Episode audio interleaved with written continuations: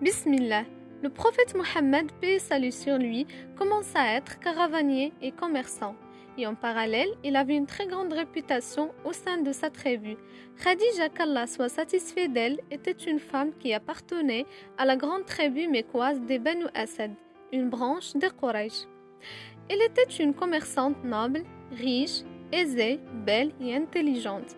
Après avoir entendu parler de la sincérité, la loyauté et l'intégrité du prophète, elle lui proposa de travailler avec elle.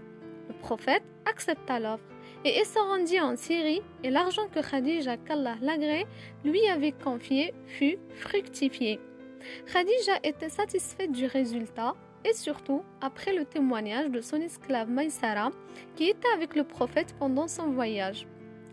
Dès leur retour à la Mecque, Maïsara informa Khadija de ce qu'elle avait vu et vécu avec le prophète bénédiction et salut sur lui.